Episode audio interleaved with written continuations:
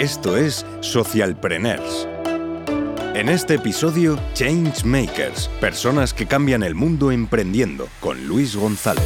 Muy buenas a todos, bienvenidos a Socialpreneurs, el podcast en el que hablamos de emprendimiento social, emprendimiento medioambiental, crecimiento personal y liderazgo. Hoy vamos a hablar de emprendimiento social medioambiental, de un proyecto em, disruptivo, por así decirlo. También hemos hablado de algún proyecto que utiliza esta tecnología, que hay poquitos y creo que va a haber muchos más en el futuro. Vamos a hablar de blockchain, de la industria de la madera, de emprendimiento, de liderazgo. Y bueno, vamos a hablar de ello con, con Ana Pérez, que es, que es la CEO de Forest Chain, que es una empresa que se dedica a trazar la, la industria de la madera desde el inicio hasta el final para mejorar el impacto medioambiental. Un poquito ahora nos explicará. Y, bueno, al final cada empresa tiene un líder, ¿no?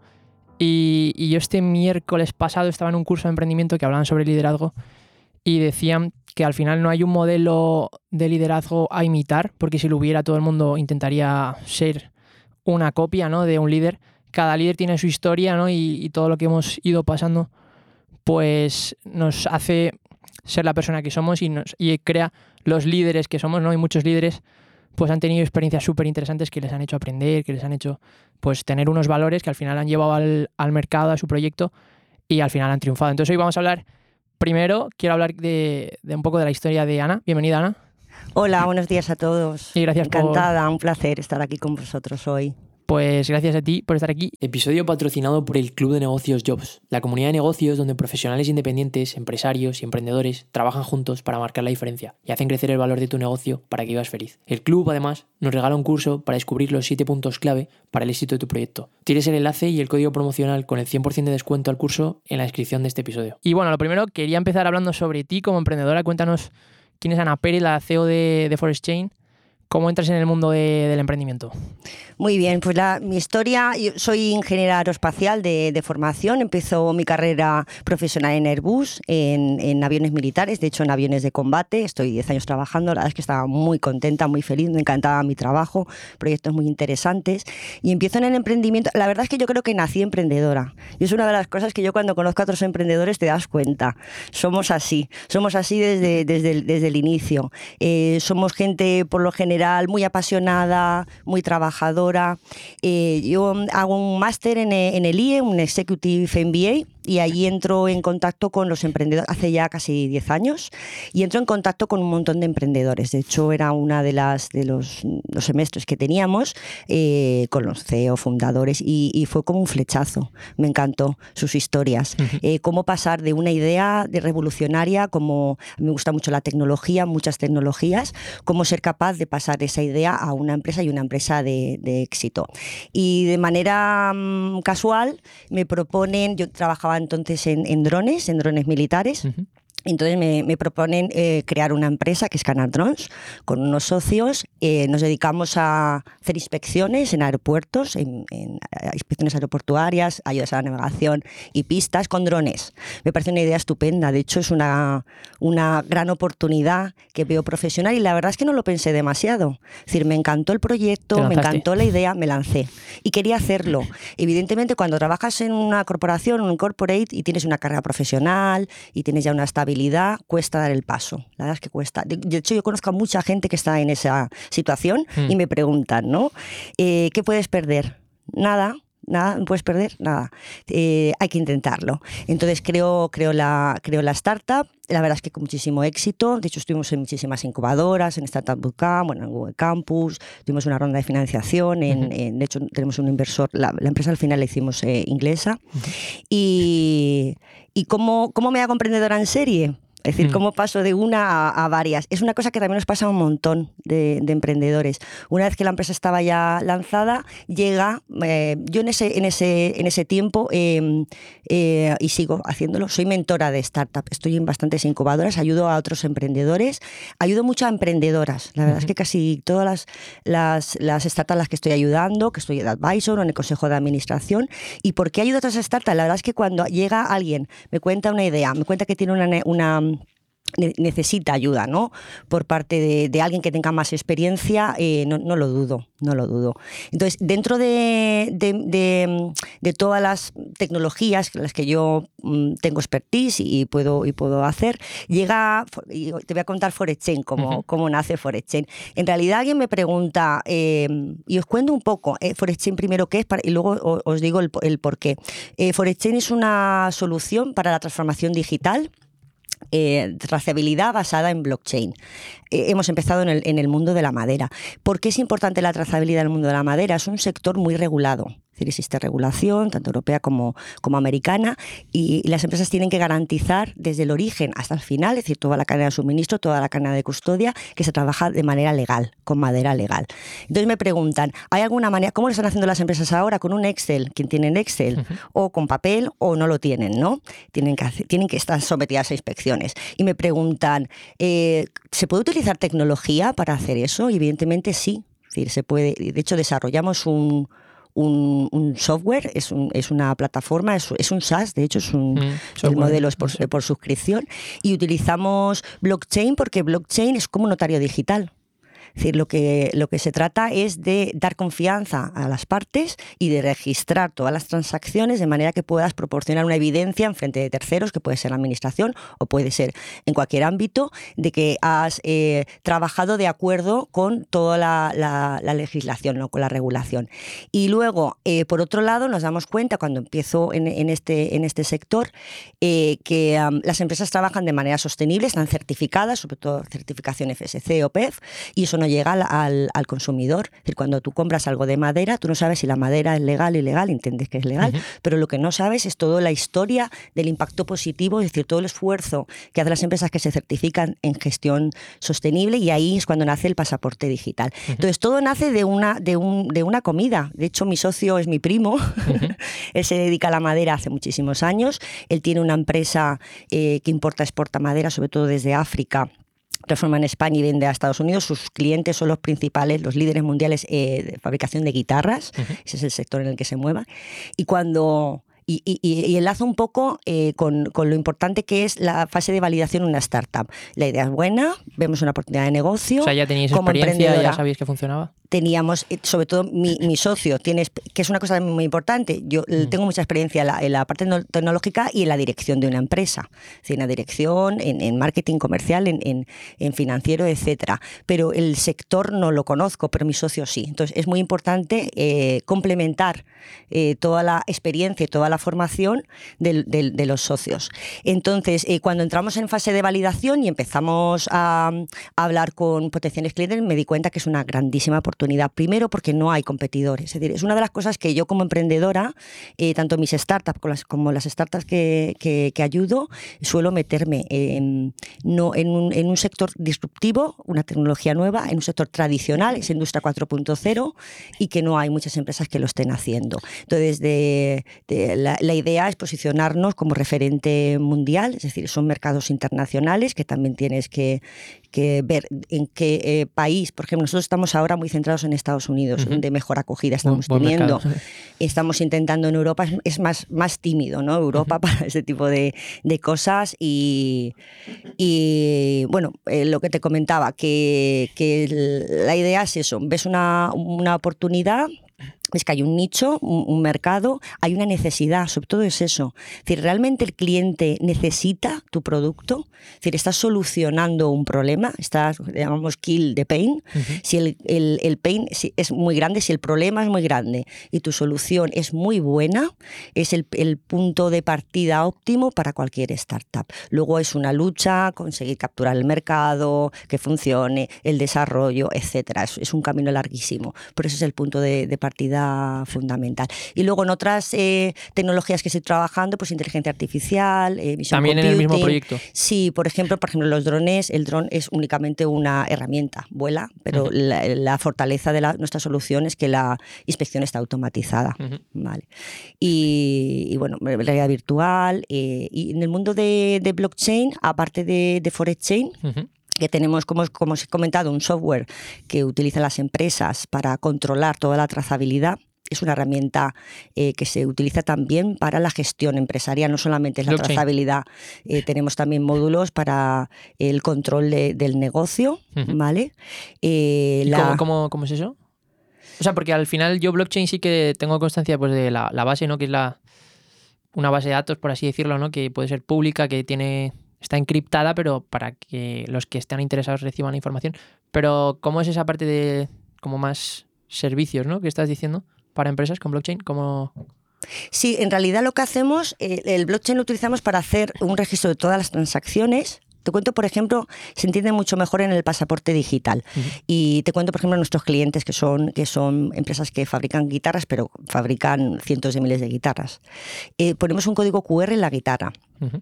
Eh, lo escaneas y lo que visualizas es un mapa con todo el origen de la madera. Te dicen, Qué esta bueno. madera pues viene de África. Contamos, estamos también eh, eh, trasladando, comunicando el mensaje de los ODS 2030, es decir, de toda la contribución a, a todos los GAP, ¿no? De, que en este caso hay un montón, es eh, protección de, de ecosistema terrestre, medio ambiente, bueno, un GAP de- de pobreza, un montón de cosas. Contamos toda la historia.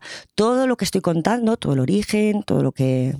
Y dicho, viene madera de un montón de, de sitios diferentes. Yo lo registro en blockchain y se puede em, confiar en, este, en esta historia que estoy contando porque está registrado. Es decir, eh, todo lo que estoy contando se puede comprobar. Ujú. Entonces, la idea del blockchain es justamente eso. Es decir, todas las es da, da seguridad, da confianza, es información que es inmutable, da transparencia al, al- al sector. Eh, utilizamos eh, redes de blockchain tanto públicas como privadas, como permisionadas, es decir, la solución es agnóstica, damos opciones a, a- a los El cliente elige al clientes. final. El cliente sí, porque tiene un coste diferente. ¿Y públicas cuáles cuáles son las que soléis utilizar? Pues, eh, eh, bueno, Ethereum, basadas en Ethereum, la, la, la, la- la que más utilizamos. Pero en cualquier caso, lo que sí que podemos dar es eh, esa seguridad de que el mensaje que estamos trasladando. Eso es muy importante en trazabilidad. Mm. No solamente, trabajamos mucho en madera, por ejemplo, ahora vamos a arrancar otro proyecto que es con vino, que es con bodegas, vamos a hacer exactamente lo mismo.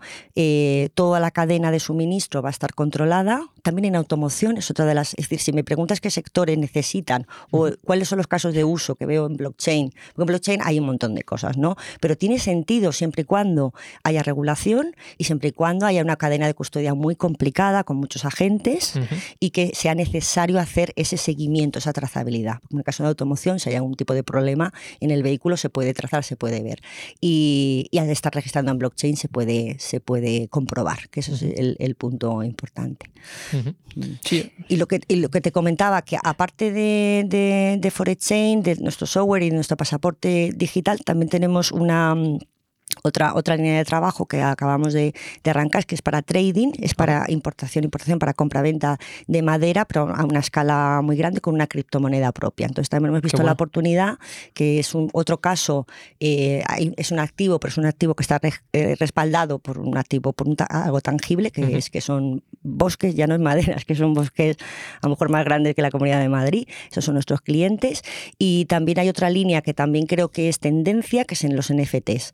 Los NFTs que últimamente está el mercado como muy revolucionado, ¿no? Mm. De- hay un montón de, de noticias que aparecen, normalmente aparecen siempre las, las excepciones o las anécdotas que son, pues eso, fraudes y cosas así. es, un, es un mercado bastante, bastante loco, vamos a decir, o, o complicado. Pero lo que sí que es cierto que con la irrupción de- del metaverso y de los NFTs se ve que es otra de las eh, opciones que pueda tener ese sector, ¿no? Se puede tokenizar, se puede eh, compartir la propiedad eh, de, de- de grandes eh, concesiones forestales o productos de madera, que en nuestro caso sí que lo estamos haciendo, lo estamos haciendo también para el mundo de, de la- de las guitarras, pero a un, a un nivel muy, muy internacional. Pero es otra de las cosas que estamos viendo que es tendencia, ¿no? que, que en el sector se, se mueve para allá. Y luego para, para compartir la propiedad lo hacéis con smart contracts, ¿no? Sí, O- sí, sí. sí. Y, y una pregunta, porque aquí probablemente a alguien que nos escuche pues le parezca muy interesante blockchain y le apetezca montar algo. Em, ¿Cómo es montar un negocio en blockchain? ¿Es complicado? ¿La curva de aprendizaje ¿Es grande, es pequeña? O sea, no sé, vosotros tú que tienes experiencia. Sí, yo creo propia? que no, no es complicado. De hecho, yo, por ejemplo, yo, en mi caso que vengo del sector aeroespacial y bueno, y, y- y- y era una tecnología para, para mí nueva, la verdad es que me empecé a meter en blockchain, no sé muy bien por qué, porque me pareció muy interesante. Blockchain y lo demás. Es decir, cualquier mm, tecnología nueva, pues suelo estudiar. Es otra de las cosas también que, que es muy importante te- tener eh, mucho conocimiento. Es decir, cuando, cuando emprendes es fundamental eh, estudiar, mirar, eh, ver eh, absolutamente todo para entender a la, a la perfección. Yo creo que es bastante sencillo. Lo que es es un sector que se mueve muy rápido. Es decir, en, en seis meses cambia completamente el escenario. Aparecen eh, en Nuevas redes, ¿no? nuevas blockchain. Eh, ahora, por ejemplo, estamos viendo, pues bueno, eh, una, una evolución en minería, por ejemplo. En minería sí que está evolucionando muchísimo. Y luego también es muy importante el marco regulatorio. Es una de las cosas que estoy viendo que está cambiando bastante el ecosistema. Sobre todo a nivel europeo, ¿no? ¿O A ni- bueno, a nivel europeo, bueno, Europa, que suele ser bastante lenta en Sí. legislar, esta vez está legislando bastante rápido y nos está preguntando a la industria. Es decir, sí que hay muchos grupos de trabajo en los que, por ejemplo, en España participa el Astria, ¿no? que, Ajá. es, que es a lo mejor el, el referente, y suelen ir más rápidos. Pero sí, por ejemplo, ha sido en China. ¿no? En China sí que ha habido una prohibición. China tienen el, el, el, el yuan digital, que bueno, tienen ahí un programa muy ambicioso. En Estados Unidos sí que están legislando. Y, por ejemplo, yo en mi hay otros mercados que no. Por ejemplo, yo ahora estoy lanzando una ICO, que es una, Ujú. ¿Y una ronda de inversión, una ICO, y estoy viendo dónde hacerlo. Y de hace tres meses que lo tenía pensado hacer en Lituania, de hecho tengo una empresa allí y veía que era un, un mercado que, que era el más adecuado. Eh, Cambié a Estados Unidos y esta semana eh, a lo mejor cambio a Dubái, porque me están diciendo que están saliendo un montón de ICOs. eh, Y en Gibraltar. Gibraltar se ha Más posicionado cerquita. ahora. Más. Sí, sí. Pero en cualquier caso tienes que elegir. Yo prefiero personalmente elegir mercados que están regulados, que me dan esa seguridad. Hmm. Y cuanto más regulado, Menos te más- sorprende luego, ¿no? Sí, sí, porque son, son operaciones muy grandes. En nuestro caso sí que tenemos, porque en el mundo de blockchain también hay muchísimas, o de soluciones, ya no hablo de blockchain, sino de modelos de negocio que están basados en blockchain. Ujú. Hay muchas ideas que están incipientes, que están semilla y puedes confiar mm, en el equipo emprendedor si lo van a hacer o no. En mi caso, no, en mi caso ya tengo clientes, es decir, ya tiene una atracción la empresa, tiene ya un prestigio, internacionalmente estamos muy relacionados con los stakeholders, con todo el, con todo el, el mercado internacional, es decir, que ya es, es, es, es diferente, ¿no? Así que, que es una cosa muy importante a la hora de tener una startup, tener una atracción, tener una historia, ¿no? Tener Total. un recorrido, entonces tienes que ganarse esa confianza en el mercado. ¿Y cómo, cómo pasas? Bueno, vosotros eh, al final habíais validado un poco la idea, pero tú entras en un mercado disruptivo que al final cuando haces cursos de emprendimiento, en los libros siempre te dicen, encuentra ese, mercado, ese océano azul en el que no hay competencia, que es muy complicado de encontrarlo, pero bueno, vosotros lo habéis encontrado. Eh, pero luego tienes como que educar al mercado, ¿no? A decirle, oye, este producto es algo nuevo. Al final es un doble esfuerzo en algunos casos, pero ¿en el vuestro ha sido así o, o fue? Totalmente, totalmente, evangelización total. De hecho, me ha pasado, por ejemplo, en mercados como el americano, sí que tuve desde el primer momento una muy buena acogida, entendían la solución y la querían, es más, me decían, quiero ser el primero. En Europa me dijeron, eh, empieza a trabajar y cuando mm, tengas algo más de recorrido vuelves. Pero me ha sorprendido, por ejemplo, en mercados como Indonesia. Indonesia tienen un problema bastante grande de, de tala ilegal, tienen problemas de comercialización de su y por tema de deforestación y ha sido el propio gobierno de Indonesia el que me ha llamado, el que me ha dicho quiero tener una solución basada en blockchain para poder dar esa confianza, ¿no? para poder aumentar ese trading eh, con, tu, con tu solución. También me ha pasado, por ejemplo, en, en Rumanía, que en Rumanía también tiene un problema serio de legalidad y ahí la reacción ha sido más, más polarizada, es decir, hay, hay un sector que sí que quieren utilizarlo y otro no. Me ha sorprendido también, por ejemplo, China, que en China sí que les encanta la- lo que es el software de gestión, porque es un, eh, gestionas la empresa de manera muy digital, pero no quieren blockchain, no quieren No registrar. quieren centralizar todo, no, ¿no? quieren. Y aparte es un, es un país que mm, en realidad tiene mucha prohibición ¿no? de, de tala, sí que- pero son líderes en, en- en eso. Entonces, en cualquier caso, ha sido un poco el mercado, que es como hay que hacer, hay que llamar al mercado. El mercado europeo también es brutal. La verdad es que el mercado es muy grande. El mercado es nicho, pero es, es, es muy grande. Entonces, somos una startup, somos una empresa pequeña, por eso he intentado asociarme con empresas que sean mayores, ¿no? Que tengan más presencia, ir en, en colaboración, en partnership, que es otra de las cosas que siempre recomiendo a los emprendedores. Es decir, es imposible siendo pequeñito hacer algo grande. Lo que tienes que hacer es colaborar, asociarte con otras startups, con otras empresas, con otras eh, corporates que tengan la misma necesidad o, que, que, entre, entre todos se pueda, se pueda abordar de una manera más eficiente. Y es un poco lo, lo, que estamos haciendo. Pues en esa línea que acabas de dar el primer consejo, te quería preguntar, eh, ¿algún consejo eh, como emprendedora digital de tu experiencia para, para otros emprendedores dentro del ámbito tecnológico que, que tú recomiendas? Pues muchísimo, la verdad, muchísimos consejos. La verdad el mundo emprendimiento, los más importantes, dos. El mundo emprendimiento es muy complicado. De hecho, muchas veces me preguntan, eh, yo he tenido la suerte que he tenido éxito en, en, en varios de, de, mis, de, mis, startups, eh, pero es muy difícil, estamos hablando de una empresa. Entonces, el, el, el comienzo sí que es mágico, la, la, tecnología, etcétera, pero al final del día lo que tienes que hacer es...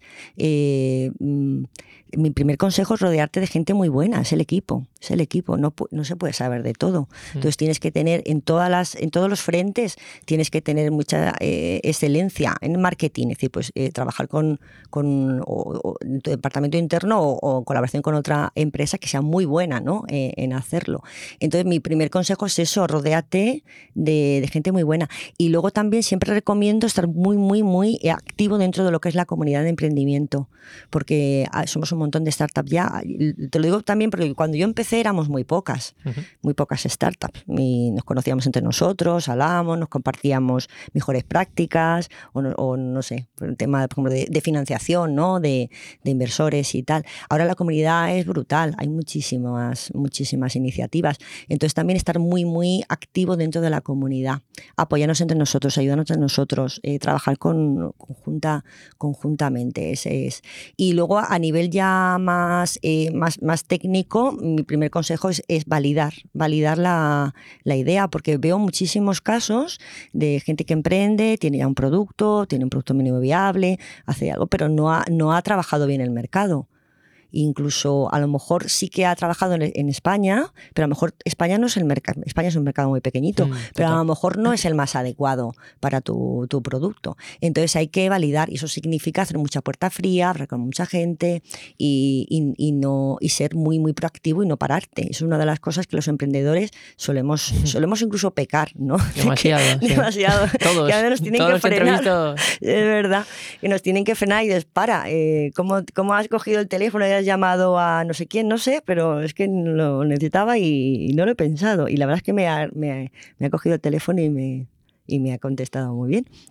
Pero es un poco así. Es decir, no, tenemos una forma de pensar, ya no de trabajar, sino de pensar de problema-solución. Es decir, no nos, no nos centramos en. Es decir, no nos quedamos en el problema, sino buscamos solución. Y eso es una manera de ser. Entonces, yo muchas veces también cuando conozco a un emprendedor, eso se le nota se le nota. Es algo que yo digo mirada de tigre, ¿no? Hmm. Que, se, que se le ve, que dices, a lo mejor tiene, va a pivotar, a lo mejor lo que está haciendo no le va a funcionar, pero al final va a conseguirlo. Y si no es con esta startup, es con otra.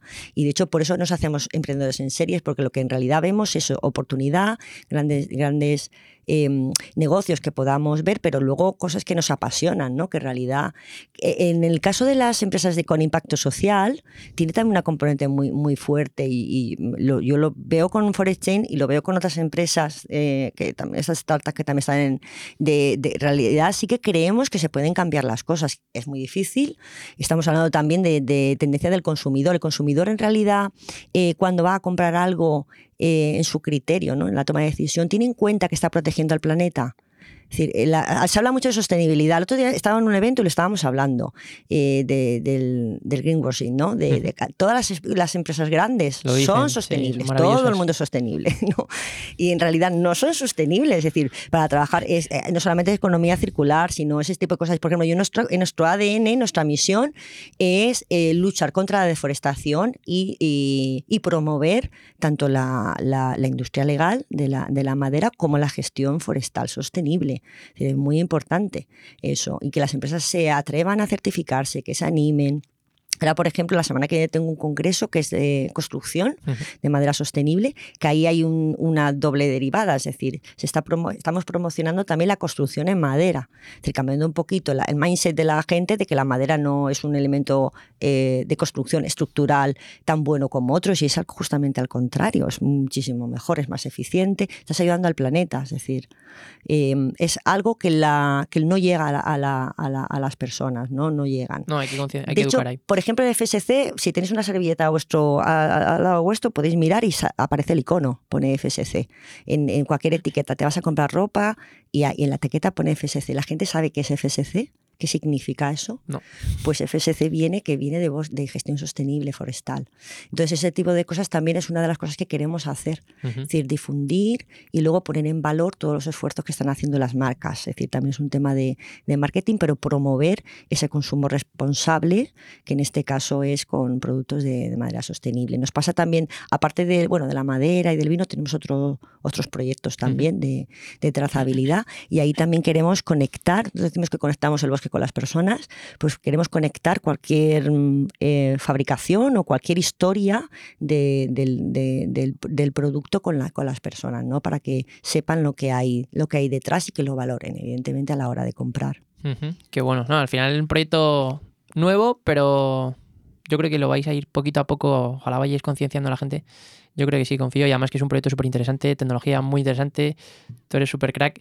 Y yo creo que si no lo estáis petando ya, pero lo vais a petar más. En España va más despacito, pero poco a poco. Y bueno, ya para terminar, te quería preguntar eh, un libro que te haya inspirado y un poco a nivel. eh, a ti, a nivel personal o a nivel, emprendedora. Muy bien, pues mira, te voy a hablar de, un libro que se llama Emprendedoras, de Teresa Larcos, que es muy amiga mía y es la fundadora de la asociación Woman Startup Community, que también formo parte de la, de la comunidad, y habla sobre emprendedoras, habla gente como yo. Eh, eh, historias de mujeres y hablo de mujeres porque la verdad es que en- dentro del ecosistema somos muy pocas las emprendedoras tecnológicas. Eh, yo estoy desde hace muchos años trabajando y ayudando para que, primero que las niñas estudien ingeniería, porque muchas veces nos preguntamos por qué no hay tantas mujeres en tecnología, porque no estudian carreras tecnológicas. ¿Y el por qué? Porque hay... Yo cuando estudié éramos un 20% y ahora creo que es un 19%, incluso ha bajado. No, no, va ha bajado. Va mal. Y luego, porque las chicas, no, en- en- en- cuando deciden qué quieren hacer en la vida, qué, qué quieren, qué se quieren, eh, eh, eh, qué quieren desarrollar, no piensan en, en emprender. Entonces, una de las cosas que estamos haciendo, ayudando, eh, creando referen- referentes, ¿no? Eh, role model, pero sobre todo intentando ayudar a las chicas que se, que se decidan a emprender. Entonces, en la asociación tenemos un montón de iniciativas. Este libro, la verdad es que está funcionando muy bien, se está vendiendo muy bien. Eh, lo que intenta es eh, mm, que el- aproximarlo, porque muchas veces cuando es la semana del emprendimiento femenino y tal, y se habla siempre de lo mismo, Maggie Curie, eh, Margarita Salas, que es que evidentemente, pero hace 200 años de Mm, esto. sí, Yo sí. prefiero que se hable de las... Hay muchísimas emprendedoras, super crack, haciendo cosas increíbles.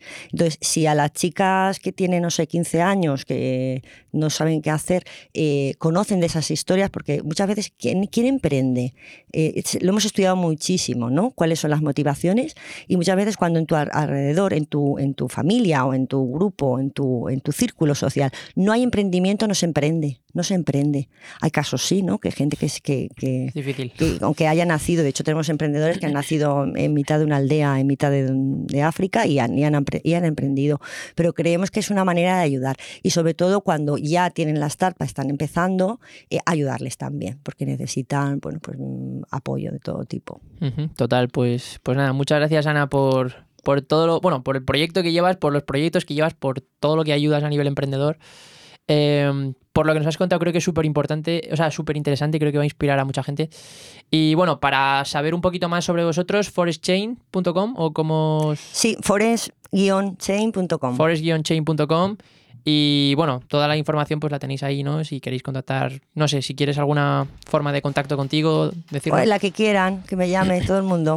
Perfecto. Y todas las chicas que quieran emprender. Bueno, y chicos, ¿eh? Que he dicho chicas porque Todo el mundo. la verdad es que... ¿no? Hay que Pero no, no, evidentemente si llama un chico, encantadísima. Perfecto. Pues nada, muchísimas gracias por, por tu tiempo y por, por todo lo que nos has contado. Que haces. Muy bien, muchas gracias a vosotros, un placer. Bueno, hasta la próxima.